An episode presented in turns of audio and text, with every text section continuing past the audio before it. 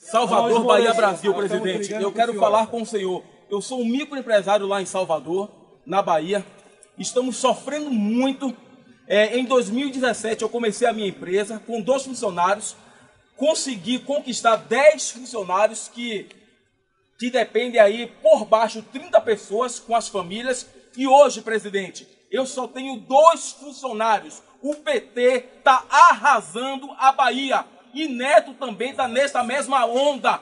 Neto ontem de declarou mais 15 dias de quarentena. Deixa eu te falar uma coisa. Adversários históricos na Bahia, o carlismo do DEM e o PT vão precisar lidar com uma nova força política emergente no Estado. Isso aqui é proibido, pena de reclusão de 1 a 4 anos de prisão. E aqui na Bahia, aqui em Salvador, aqui tem direita. Podem gravar esse nome aí, Leandro de Jesus. Contra tudo e contra todos, o grupo de apoiadores e simpáticos ao presidente Jair Bolsonaro disputa nas eleições municipais desse ano o primeiro pleito após a eleição do presidente. Eles tentam reafirmar sua força como uma terceira via no estado, que é comandado politicamente pelo prefeito de Salvador, ACM Neto, e pelo governador Rui Costa. Eu amo o Nordeste.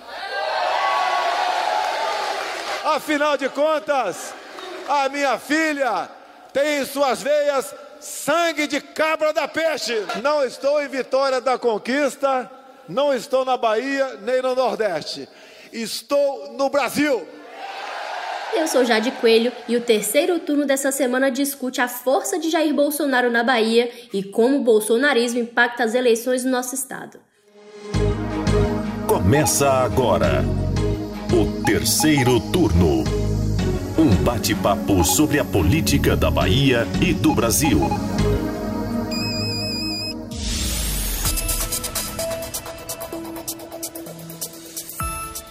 Apresentam comigo o podcast de política do Bahia Notícias, os repórteres do site Ailma Teixeira. Oi, oi. E Lucas Arraes. Olá, ouvintes, tudo bem? O candidato Fernando Haddad do PT venceu em 413 dos 417 municípios aqui da Bahia no segundo turno das eleições de 2018. O presidente Jair Bolsonaro ganhou em apenas quatro municípios aqui na Bahia. Em Salvador, no segundo turno, o candidato petista teve 68,59% dos votos válidos, enquanto o adversário ficou com 31,41% na capital. Dois anos após a eleição presidencial e com o governo já em andamento, o bolsonarismo cultivou a sua base aqui na Bahia. Arrumou o PRTB para receber seus candidatos e lançou até mesmo um candidato à prefeitura de Salvador, que vem crescendo em pesquisas internas. Jade, só um ponto que eu acho que vale lembrar: o PRTB é o partido que abriga o vice-presidente da República, Hamilton Mourão. Isso mesmo. Mas antes da gente falar da eleição de novembro, eu queria pedir para o meu colega Lucas Arraes explicar aí de que lado é que está o bolsonarismo aqui na Bahia. Com Rui Costa ou com a CM Neto?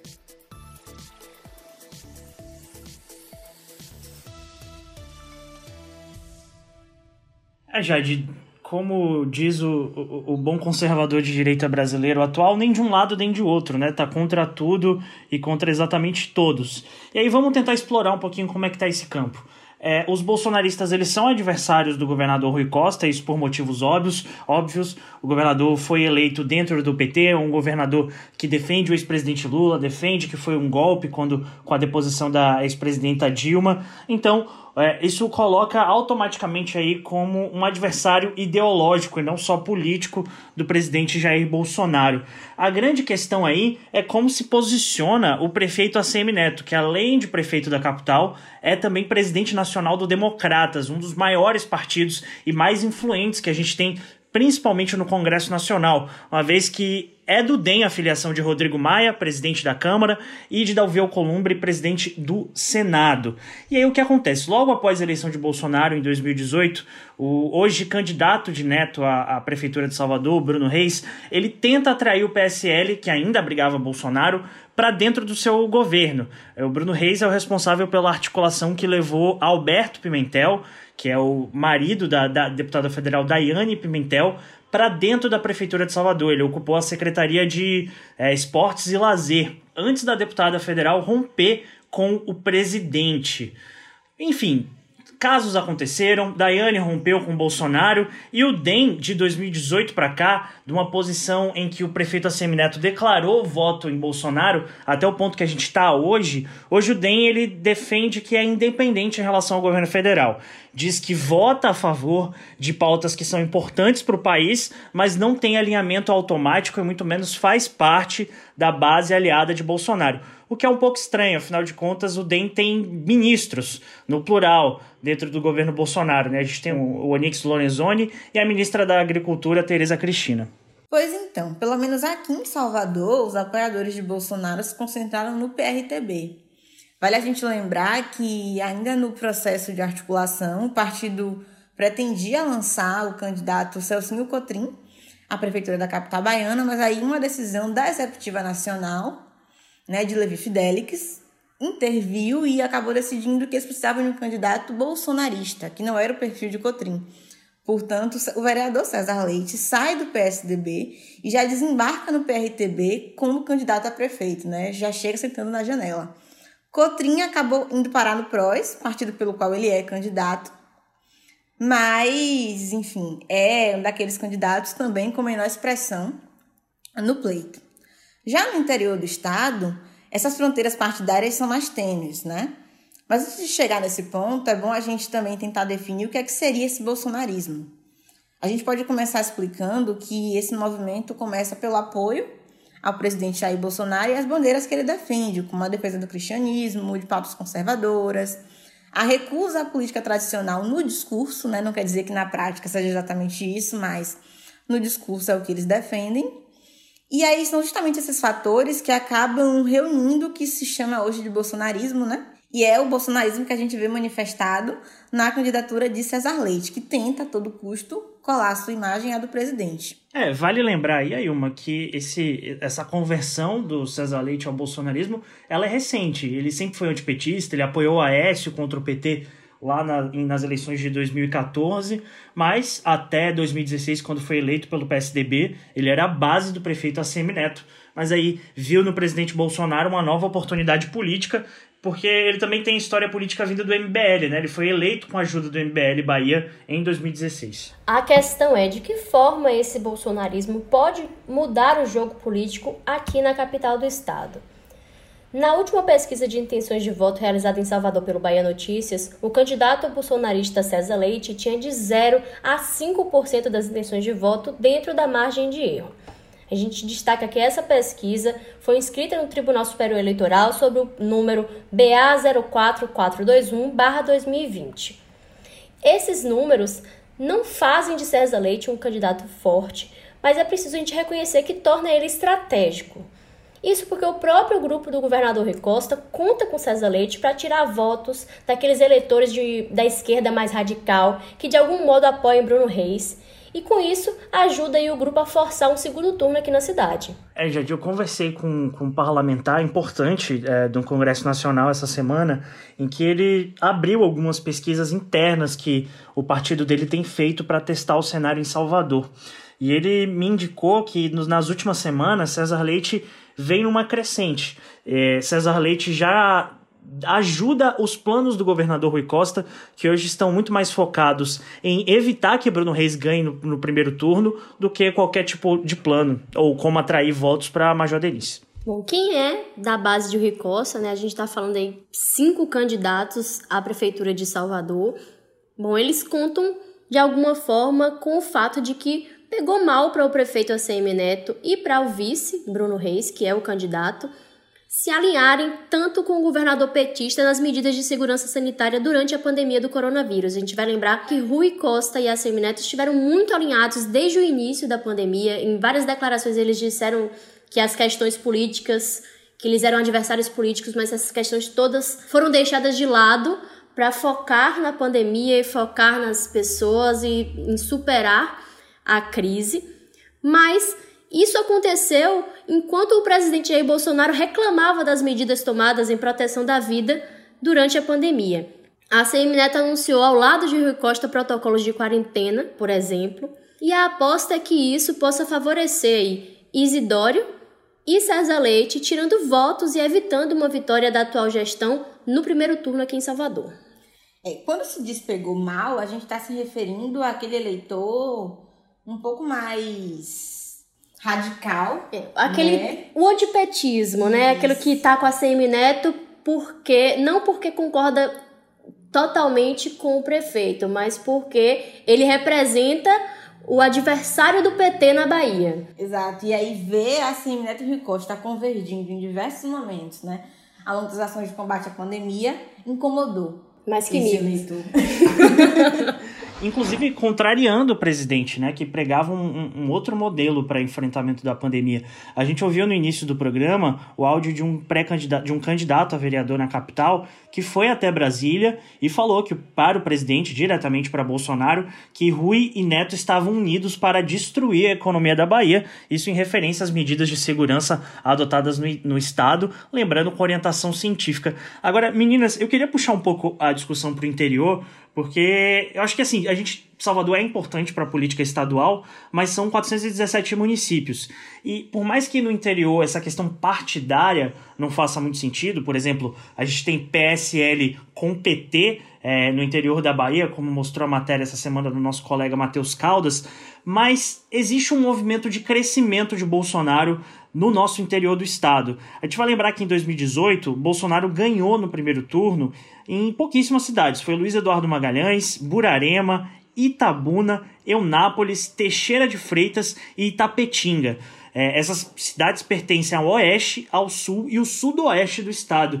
E aí eu faço um adendo porque o oeste hoje é o grande expoente do estado do bolsonarismo. É, é, é onde estão uma das bases eleitorais mais fiéis do presidente. A gente tem no Oeste a liderança do comandante Rangel, que foi candidato ao Senado em 2018 com a alcunha de senador de Bolsonaro, como também a gente tem grandes produtores agrícolas que apoiam o presidente. E nessa questão partidária, tem algo que faz muita diferença nessa questão do crescimento do bolsonarismo, é quando a gente olha quem administra as prefeituras do nosso interior. A gente tem o PP e o PSD como os partidos que têm mais é, prefeitos aqui na Bahia. E é interessante ver que esses partidos eles não têm muito uma ideologia, né? É, não, é, não são igual o PT com uma pauta bem definida, que são oposição a Bolsonaro em qualquer lugar que estejam. É, eles são partidos que até mesmo no Congresso Nacional eles gravitam entre governo e independência. Isso acaba sendo herdado pelos candidatos e pelos prefeitos, que acabam inclusive criando algumas contradições. Eu estava apurando mais cedo essa pauta e me veio o caso, por exemplo, do Zezinho de Eramaia. Ele é candidato a prefeito de Eramaia. Em 2018 ele fez campanha para o presidente Jair Bolsonaro contra Haddad. Ele que é filiado ao PSD. Agora, em 2020, o PT na cidade decidiu apoiá-lo. É, houve um. Primeiro, o PT local que se negou a apoiar o Zezinho, mas o PT estadual reverteu a decisão e decidiu apoiar esse candidato que fez campanha para Bolsonaro lá atrás. Isso acaba fortalecendo o bolsonarismo dentro do estado, que é considerado um dos berços do petismo no país. Pois é, Lucas. A gente tem no interior mais duas lideranças né, a nível estadual uma delas, o prefeito de Vitória da Conquista, Erzen Guzmão, que apesar de ser simpático ao governo Bolsonaro, ele não, não se mostra é, muito ativo, muito dedicado à criação de um projeto estadual para o bolsonarismo. Agora, ele tem um outro apoio. Recentemente, é, o ex-deputado federal Roberto Jefferson esteve em Vitória da Conquista, né? Na ocasião em que desferiu ataques a Semineto, a Rui Costa, rendeu até muita piada por parte dos dois. É, e ele estava ali bradando que esperava que o próximo governador da Bahia saísse dali, né, e que fosse Erzen. Você via ali alguns apoiadores fazendo um barulho, mas Erzen, o próprio, não se coloca de maneira mais ativa, né, a fim de criar esse projeto. Já em Feira de Santana, a situação é um pouco diferente, né? Uma outra liderança na, na cidade, que tem uma projeção maior no estado, é o ex-prefeito de Feira, Zé Ronaldo, que foi candidato a governador da Bahia na eleição de 2018 pelo DEM, mas ele defendeu o voto em Bolsonaro, né? A gente lembra isso aconteceu em um debate televisivo, já ali na reta final da, da eleição, ainda do primeiro turno, quando ele declarou seu apoio a, a Jair Bolsonaro em detrimento de Geraldo Alckmin, do PSDB, que a nível nacional, e ainda defendido aqui, pelo menos de maneira oficial, era o candidato apoiado pelos democratas. Foi um choque para todo mundo. Eu lembro que estávamos eu e você, aí, uma cobrindo o debate da redação do Bahia Notícias e todo mundo ficou assim surpreso com a declaração do candidato Zé Ronaldo. E dali em diante ele manteve esse apoio, né, o que agradou muito a cúpula do governo federal e abriu indicativo de que Zé Ronaldo possa vir a ser o presidente do Aliança pelo Brasil, que é o partido que Bolsonaro tenta criar né? Essa discussão perdeu um pouco de força, já que o partido não foi não foi efetivado, não se mostrou viável para essa eleição. A gente já vê conversas de que Bolsonaro estaria conversando, negociando um retorno ao PSL, partido que o elegeu, e que depois ele teve brigas, rusgas, mas enfim, é, o assunto, né, a, o plano de criação da Aliança pelo Brasil não chegou a ser sepultado, e em meio a essas conversas se fala nesse indicativo de que Zé Ronaldo poderia presidir o partido aqui na Bahia. É, essa fala, inclusive, foi confirmada pelo filho do presidente, o senador Flávio Bolsonaro, a Jade, né, alguns meses atrás, quando ele esteve aqui à Bahia. Você pode lembrar para a gente, Jade, como é que foi esse evento? Sim, eu encontrei com o Flávio Bolsonaro num evento em Praia do Forte, que é próximo aqui de Salvador, e na, na ocasião tinham outros colegas da imprensa, a gente questionou sobre o Aliança pelo Brasil e a liderança aqui na Bahia. E ele foi claro ao dizer que Zé Ronaldo deixava uma impressão muito boa. Flávio chegou a comentar que, historicamente, Zé Ronaldo tem uma posição bastante consolidada à direita e que isso era um ponto forte do candidato para poder pleitear esse cargo de líder do Aliança pelo Brasil aqui na Bahia. Mas ele sinalizou também que estava ainda na fase de conversa, que não tinha nada definido ainda, que outros nomes poderiam ser cogitados, mas que o grupo do presidente Jair Bolsonaro e o Aliança pelo Brasil teriam sim um olhar mais especial, mais atento à Bahia. Ele disse, ainda sinalizou que a Bahia era um estado do Nordeste com muita representatividade e por isso que eles tinham que ter essa atenção maior aqui no estado. A gente não teve mais nenhuma novidade desde então, isso aconteceu lá em dezembro e a gente vai seguir daqui acompanhando, né? Então, além desses três prefeitos que a gente citou, temos também três deputados estaduais que são bolsonaristas. Talita Oliveira, Capitão Alden e Tom é meu amigo. É esse nome social um pouco curioso. Antes a gente conhecia como Pastor Tom. Mas, enfim, os dois primeiros, inclusive, não têm uma boa relação com a direção executiva do PSL, né, aqui na Bahia. Eles já protagonizaram algumas discussões públicas com a presidente do partido aqui no estado, a deputada federal Daiane Pimentel, e junto com o Tom, meu amigo, só aguardam a liberação para migrar para o Aliança pelo Brasil. Ainda está no plano das ideias, não é nada nada nada factível, né?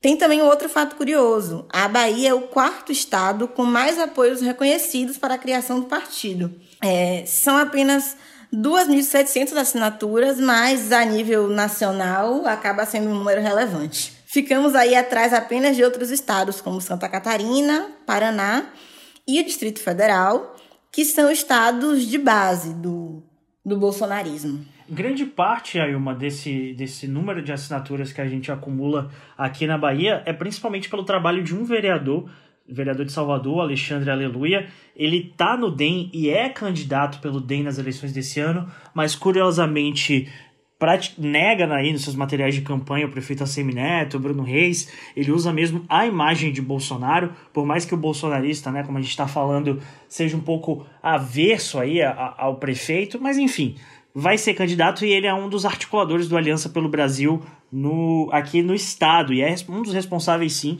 por esse trabalho de recolhimento de assinaturas. A gente vai lembrar que Alexandre Aleluia ele é filho do ex-deputado federal é, José Carlos Aleluia, que era presidente do Democratas, presidente estadual do Democratas, até o ano passado, quando foi substituído pelo deputado federal Paulo Aze, após perder o seu mandato na Câmara Federal. E esse poder de influência de Aleluia não acaba só nas assinaturas, não, viu? Ele tem bom trânsito com, com o presidente, com a família do presidente, tanto que conseguiu nomear três pessoas no governo federal já. O pai dele está nomeado no Ministério da Saúde, por mais que seja político e engenheiro, mas está no Ministério da Saúde. É, o ex-assessor, o ex-chefe de gabinete dele, que é o advogado Lucas Lobão, está hoje no, na, no Departamento Nacional de Combate à Seca, o DENOX, E a gente ainda tem um caso que causou muito aí esse mês, que foi a nomeação do PM pela Bahia, André Porciuncula. Ele é próximo ao vereador Alexandre Aleluia, costuma acompanhar o vereador em agendas, encontros e até em gravações de podcast. A gente vai lembrar também que ele é o primeiro condecorado de Aleluia enquanto vereador e ele vai assumir aí com as bênçãos do, do, do Aleluinha, como a gente chama, um cargo na Secretaria de Cultura, mesmo não tendo qualquer experiência na área. A gente apurou que ele tem é, no currículo, além do cargo de policial militar, ele também tem uma empresa de segurança predial, que é algo é bem distante para um secretário de Fomento Nacional à Cultura, cargo que ele vai desempenhar agora lá em Brasília. Terceiro turno.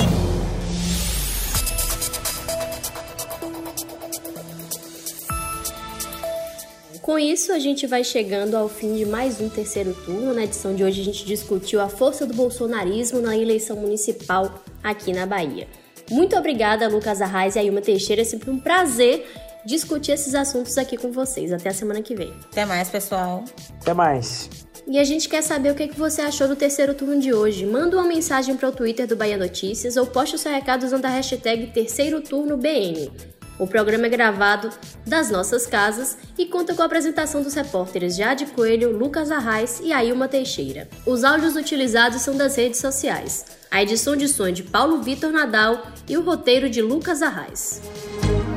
Você ouviu o terceiro turno, o seu podcast semanal sobre a política da Bahia e do Brasil.